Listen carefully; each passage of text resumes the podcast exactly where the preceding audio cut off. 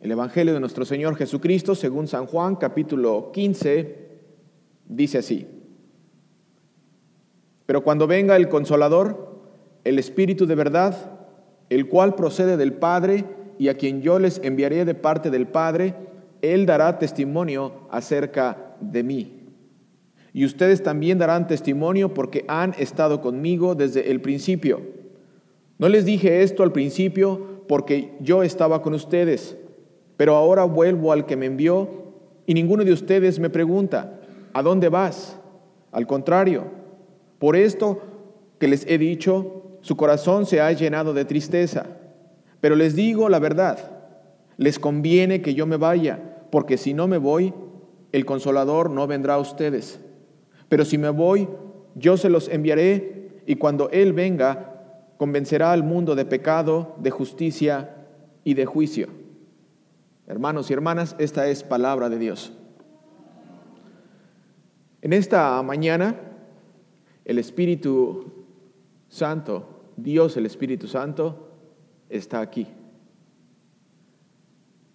Y está aquí para traer consuelo, para traer de su amor, para traer de su real presencia en tu vida.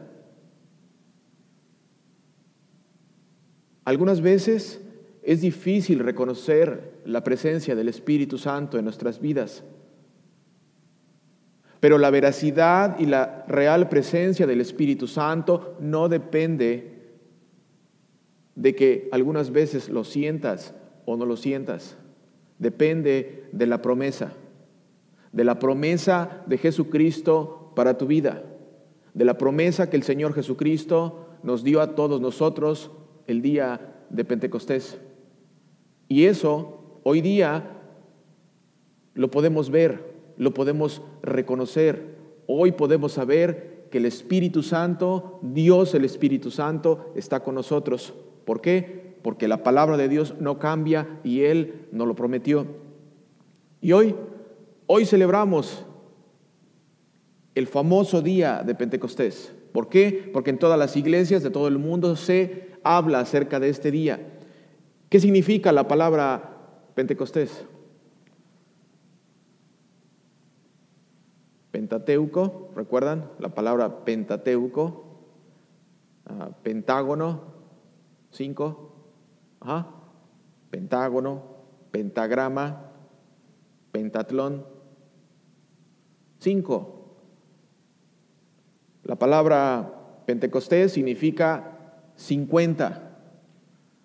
50 es un número importante en la celebración del pueblo hebreo porque el día de Pentecostés ya se celebraba antes de Jesucristo. Ya se celebraba. Para los cristianos, el día de Pentecostés es el momento en el cual el Espíritu Santo desciende sobre los apóstoles de Jesucristo. Y, y, en este descender se marca oficialmente el nacimiento de la iglesia cristiana, o sea, el nacimiento oficial de la iglesia de Jesucristo, aquella que Jesucristo mismo pagó con su propia sangre, derramándola en la cruz del Calvario. Oficialmente el día de Pentecostés es el día que inicia la expansión de la iglesia. Pero como les digo, el día de Pentecostés ya lo celebraba el pueblo hebreo antes de eh, ese día, del día que vino el Espíritu Santo. Y lo celebraba para recordar cuando Dios dio a Moisés las tablas de la ley o los diez mandamientos en el monte Sinaí. ¿Cuándo le dio Dios a Moisés las tablas de la ley? Se lo da 50 días después de que fueran liberados del poder y de la esclavitud a los que los tenía sometido el faraón de Egipto. Ellos ya celebraban eso, celebraban que Dios les había dado la ley, les había dado el, Pentateuco, les había dado las tablas de la ley, y por esa razón ellos celebran antes de que eh, en la época de Jesucristo. Pero también el pueblo hebreo celebra el día de Pentecostés en otra área. La fiesta que ellos celebran es una eh, celebración que se llamaba la fiesta de las cosechas. o la fiesta de las semanas. ¿Qué era lo que celebraban en ese tiempo el pueblo hebreo? El pueblo hebreo celebraba la fiesta de las cosechas trayéndole a Dios, trayéndole al templo los primeros frutos de las cosechas en el templo. Todos los agricultores traían sus primeras cosechas, sus primeros frutos. Y, si nos damos cuenta, el día de Pentecostés tiene que ver con cosecha, tiene que ver con frutos. Pero ahora ya no son frutos de la agricultura, sino ahora son frutos del Espíritu Santo. Ahora la cosecha, el Señor de la cosecha, el Señor Jesucristo envía su Espíritu Santo y ahora la cosecha es almas, cuerpos y almas salvados para eh, el reino de los cielos. Ahora, Dios da el Evangelio a través de su Espíritu Santo, no solo al pueblo hebreo en este día de Pentecostés, ahora da la nueva noticia de salvación a todas las naciones. Dicen los versículos 4 al 6, todos ellos fueron llenos del Espíritu Santo. ¿Quiénes son todos ellos, queridos hermanos? Todos ellos se refiere a los apóstoles y comenzaron a hablar en otras lenguas. Todos ellos recibieron el Espíritu Santo y comenzaron a hablar en otras lenguas. Atención aquí, no está hablando de lenguas incomprensibles. Aquí se refiere a idiomas ya existentes de otros pueblos. Ya se refiere a, idiomas que otros pueblos ya hablaban. Eso es importante. No está hablando de que estos apóstoles están hablando lenguas que la gente no entiende. Al contrario, aquí se refiere a idiomas ya existentes, como les digo, de otros pueblos. Y continúa la lectura.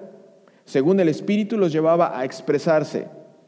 Versículo 5. En aquel tiempo vivían en Jerusalén judíos piadosos que venían de todas las naciones conocidas. Esto es importante notar, de todas las naciones conocidas. Al escucharse aquel estruendo, la multitud se juntó y se veían confundidos porque los oían hablar en su propia lengua, en su propia lengua. Estas personas extranjeros que venían de otras naciones hablaban otro idioma, pero cuando viene el Espíritu Santo, los discípulos empiezan a hablar otro tipo de lenguas para que entiendan lo que está diciendo los apóstoles. Y todos estos extranjeros se dan cuenta que están hablando el idioma de ellos. También, como les decía, el, día de Pentecostés está históricamente asociado a la fiesta de las semanas o a la fiesta ah, de las mieses o a la fiesta de las cosechas. Esa es una celebración judía, como les digo, en la que se daba gracias por las cosechas. Pero esto es importante porque ahora el Señor Jesucristo, ahora Dios, nos hace o nos enseña en este único evento de la historia de la salvación que en el día de Pentecostés se da gracias a Dios por las cosechas de almas, resultado de la predicación de los apóstoles, con el poder de Dios, el Espíritu Santo. En este día, en la lectura de hoy, Dios te muestra a ti y a mí que el verdadero Pentecostés o la verdadera cosecha se lleva a cabo cada vez que un ser humano completo de cuerpo y alma es salvado a través del mensaje de esperanza que solo se encuentra en Jesucristo por medio de la predicación de su palabra. Hermanos y hermanas, después del primer Pentecostés de los apóstoles, damos gracias a Dios por el Señor de la cosecha, por Jesucristo, que ha sembrado su semilla en nuestras mentes y en nuestros corazones para poder reconocerlo a Él como Señor de nuestras vidas. Ahora, notemos que Pedro hasta este día había cometido muchos errores. Esto es importante. Negó a Jesucristo, tenía miedo, se había escondido por temor a que los romanos lo encontraran y lo acusaran de ser un seguidor de Jesucristo, el crucificado. No tenía el valor de hablar de su Salvador. Estaba escondido, había cometido errores. Hermanos, Pedro cometió errores y tenía miedo.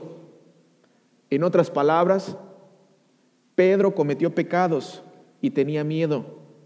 ¿Por qué? Porque cometer un error en tu vida tiene su origen en el pecado. De hecho, el significado de la palabra pecado es errar en el blanco o no atinarle al blanco.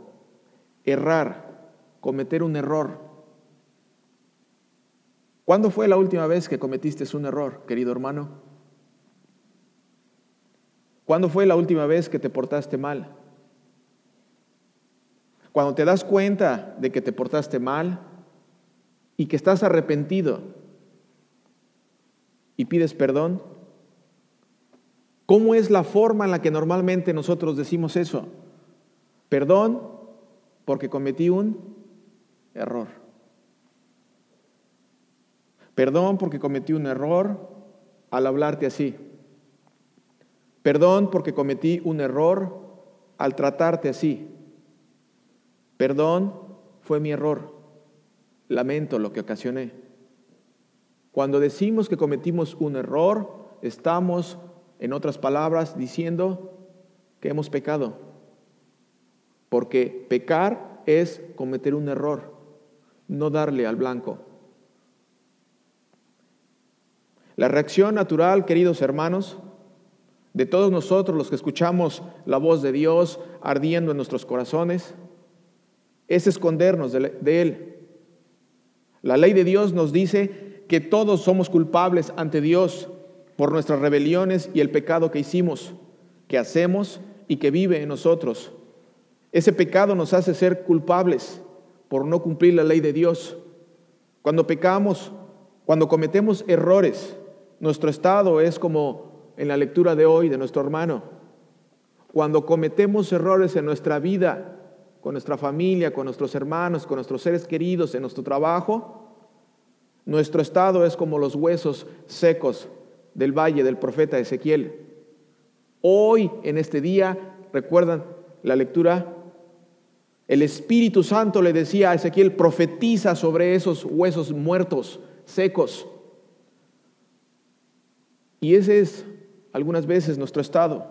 Así estamos como huesos secos del valle del profeta Ezequiel. ¿Qué quiere decir? Profetízale a esos huesos con el Espíritu Santo, profetízale. Es que no tienen vida, que están muertos. Romanos 6, 23 dice, porque la paga del pecado es muerte, pero la dádiva de Dios es vida eterna en Cristo Jesús, nuestro Señor. El día de Pentecostés, cuando vino el Espíritu Santo, dice la Biblia que fueron salvados y no solamente eso, y bautizados como tres mil. Es importante notar esto. Si el día de hoy salen y alguien les pregunta qué se celebra el día de Pentecostés, es importante saber por lo menos lo siguiente que les voy a decir.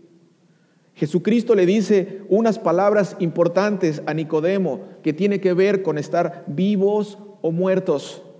Juan capítulo 3, versículos 5 al 6 dice así, Jesucristo está hablando aquí y esto es lo que dice, de cierto, de cierto te digo que el que no nace de agua y del Espíritu, el que no nace de agua y del Espíritu no puede entrar en el reino de Dios.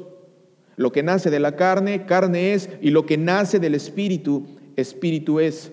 ¿A qué se refiere Jesucristo al decirle lo que no nace del agua y del espíritu no puede entrar en el reino de Dios? Se refiere a lo que pasó el día de Pentecostés. Se refiere al Espíritu Santo que viene a tu vida. Se refiere a que cuando el Espíritu Santo viene a tu vida es en el momento del bautismo. En otras palabras, el que no nace del bautismo no puede entrar en el reino de Dios. Tú no puedes darte vida a ti mismo, querido hermano. Cuando naciste, tus padres no te pidieron permiso para nacer. Tú naciste sin tener que hacer nada. Lo mismo pasa con el bautismo. Tú no decides bautizarte. Tú no decides nacer de agua y del Espíritu. Dios decide darte vida a través del bautismo. Otra vez, Dios decide darte vida a través del bautismo. En el día de tu bautismo experimentaste el día de Pentecostés. Otra vez, en el día de tu bautismo experimentaste el día de Pentecostés. ¿Por qué? Porque el Espíritu Santo vino a ti. Hermanos, nosotros no bautizamos o hacemos bautismos. Nosotros recibimos por la dádiva y misericordia de Dios el bautismo. Eso es importante notar. Hechos capítulo 2, versículo 36 al 39. Mira lo que dice después de la predicación de Pedro. Pedro tenía miedo, estaba escondido, pero vino el Espíritu Santo a su vida y le, dio las fuerzas y el coraje para poder compartir el mensaje de salvación. Hechos 2, 36, 39. Después de que vino el Espíritu Santo a su vida, dice, eh, después, al final de su sermón de Pedro, dice esto, sépanlo bien todo el pueblo de Israel, que a este Jesús, a quien ustedes crucificaron, Dios lo ha hecho Señor y Cristo. Al oír esto, todos sintieron un profundo remordimiento en su corazón y le dijeron a Pedro y a los otros apóstoles, hermanos, ¿qué debemos hacer? Y Pedro les dijo, arrepiéntanse y bautícense todos ustedes en el nombre de Jesucristo para que sus pecados les sean perdonados. ¿Para qué nos bautizamos? Para que nuestros pecados sean perdonados. Continúa la lectura. Entonces recibirán el don del Espíritu Santo ¿Para qué nos bautizamos? Para recibir el don del Espíritu Santo. Continúa la lectura, porque la promesa es para ustedes y para sus hijos, para todos los que están lejos y para todos aquellos a quienes el Señor nuestro Dios llame. Y Juan capítulo 15, versículo 26 al 27 dice así, Jesucristo mismo está diciendo esto, pero cuando venga el consolador, el Espíritu de verdad, el cual procede del Padre y a quien yo les enviaré de parte del Padre, Él dará testimonio de mí. Otra vez, pero cuando venga el consolador, esto es muy importante porque el día de Pentecostés se celebra que el Espíritu Santo vino a tu vida, vino a mi vida. Y los discípulos cuando están escuchando esta promesa, ellos saben a lo que se refiere Jesucristo, pero cuando venga el consolador, ellos saben lo que significa, lo que quiere decir el consolador. En ese tiempo había un oficio o dos oficios. Cuando dice el consolador está hablando de el griego o la palabra griega paracleto. Cuando los, cuando los apóstoles escucharon esta palabra, ellos rápidamente identificaron a lo que se refería Jesucristo y su promesa, queridos hermanos. Y esta promesa es para ti también y para mí en este día. Si tú en este día piensas o crees que el Espíritu Santo está alejado y te está viendo de lejos y no está contigo, este día, el día de Pentecostés, el Señor Jesucristo nos reafirma que el Espíritu Santo, el Consolador, el Paracleto, está con nosotros. En los tiempos del Imperio Romano, cuando se juzgaba a alguien en las plazas por algún delito, miren, el trabajo del Paracleto, cuando ellos escuchan que Jesucristo les dice que va a enviar el Paracleto, ellos saben a lo que se refiere. Cuando una persona tenía que ser juzgado en las plazas por algún delito, esta persona cuando se presentaba ante el juicio, si se daba cuenta que no podía defenderse por sí mismo, tenía derecho a pedir por un paracleto. ¿Qué quiere decir un paracleto? Un abogado defensor, un consolador. Y este se acercaba y físicamente, físicamente cuando este hombre estaba siendo juzgado y se sentía que no podía ganar el caso, podía y tenía el derecho de pedir la asistencia del paracleto, y el paracleto era una persona que tenía habilidades para defender y por derecho venía y se ponía a su lado. Esto es importante. Se ponía a su lado. Y tan solamente por el hecho de estar al lado de esta persona, esta persona sabía que alguien lo estaba defendiendo. Y este abogado, este paracleto, continuaba la defensa del caso de este hombre. Cuando Jesucristo les dice a ellos, es necesario que me vaya porque les voy a enviar el paracleto, ellos saben a qué se refiere. Ellos saben que es alguien que va a defenderlos, alguien que va a estar con ellos, alguien que va a estar a su lado. Y pero no solamente el trabajo del paracleto era ser un abogado, en el tiempo de Jesucristo, en el tiempo de los romanos, había carreras o maratones. Y durante el maratón también había paracletos. ¿Quiénes eran los paracletos? El paracleto era una persona que estaba en la orilla, parada en la orilla de, los tramos de las carreras, y cuando el corredor ya no tenía fuerzas, cuando el corredor ya no podía más, ¿no te suena familiar esto? Algunas veces tú ya no puedes más. Algunas veces quieres tirar la toalla. Algunas veces crees que Dios no está cerca de ti por la situación en la que te encuentras. Pero el Señor Jesucristo les dice a sus discípulos y te dice a ti y te dice a ti y a mí, es necesario que me vaya porque cuando me vaya les voy a enviar al Paracleto. ¿Quién es el Paracleto? Este hombre está corriendo el maratón y cuando llega un momento en el cual ya no puede seguir corriendo porque está cansado, porque está agotado, porque por más que corre siente que no avanza, en ese momento él tiene, tiene el derecho de levantar la mano y pedir por un paracleto. ¿Qué? ¿Quién es el paracleto? La persona que está al lado de la carrera corre acerca de él y se pone al lado de este corredor y le dice palabras. Tú puedes, vamos.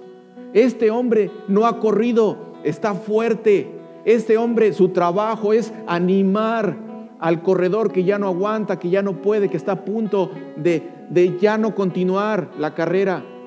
Y esta persona se acerca y le dice, tú puedes, adelante, ya estás cerca, no pierdas la fe, continúa, vas a llegar, vas a llegar. Ese es el trabajo del Paracleto en tu vida. Esa es la promesa del día de Pentecostés que hoy celebramos. Hoy celebramos la promesa de Dios al enviar a su Espíritu Santo a nuestra vida, a nuestro lado. Es difícil poder explicar este tipo de trabajo del Espíritu Santo en nuestra vida, pero ah, el Espíritu Santo está a tu lado, querido hermano. El Espíritu Santo no te ha dejado. El Espíritu Santo está al lado tuyo. Él está contigo en este día. Él no te ha abandonado. Él está a tu lado. Tengo un video que quiero enseñarles rápidamente para ver si lo podemos poner.